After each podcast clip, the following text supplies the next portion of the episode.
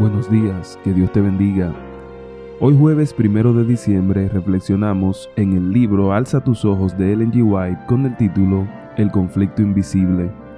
Efesios 6:14 dice, Estad pues firmes, ceñidos vuestros lomos con la verdad y vestidos con la coraza de justicia. El enemigo va tras las huellas de cada uno, y si hemos de resistir las tentaciones que nos asaltan desde afuera y desde adentro, necesitamos estar seguros de que estamos del lado del Señor, que su verdad está en nuestros corazones, manteniendo alertas nuestras almas, listas para hacer sonar la alarma y llamar a la acción contra todo enemigo.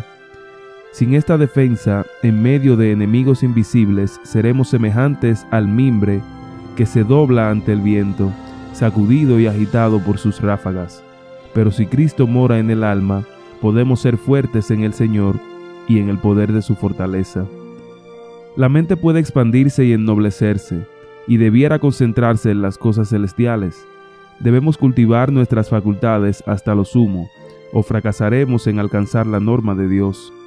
A menos que la mente esté orientada hacia el cielo, llegará a ser fácil presa de las tentaciones de Satanás y se ocupará en proyectos y empresas mundanales que no tienen una conexión especial con Dios. Todo el celo, la devoción, la energía inquieta y un deseo febril se volcarán en esta obra, y el diablo que está cerca se reirá al ver el esfuerzo humano tan perseverante empeñado detrás de un propósito que nunca se alcanzará. Ser independientes en algunos aspectos es un deber que nos debemos a nosotros mismos, pero es aquí donde el enemigo se introduce con sus trampas engañosas. El orgullo toma el lugar de la humildad y cuando usted o yo confiamos en nuestros propios recursos, en nuestra propia sabiduría y buscamos el consejo de nuestro propio corazón, nuestra porción final será el chasco, la vergüenza y la confusión. Estamos en el buen camino del triunfo solamente cuando nos mantenemos estrechamente conectados con Dios y nos ceñimos toda la armadura de la justicia. No es suficiente que crea en la verdad, es esencial que siente el poder de ella.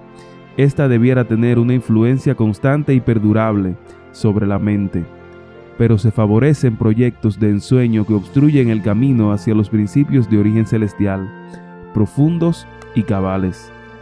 Las cosas de esta vida tienen preferencia en relación con los intereses que pertenecen a la vida futura e inmortal. Lo común y lo terrenal apagan el sentido de lo eterno. Hay una salvaguardia contra los engaños y las trampas de Satanás, la verdad tal cual es en Jesús. La verdad implantada en el corazón, nutrida por la vigilancia y la oración, alimentada por la gracia de Cristo, nos dará discernimiento.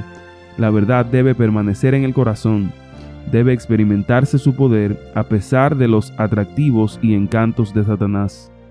Y tanto su experiencia como la mía deben demostrar que la verdad purifica y bendice el alma.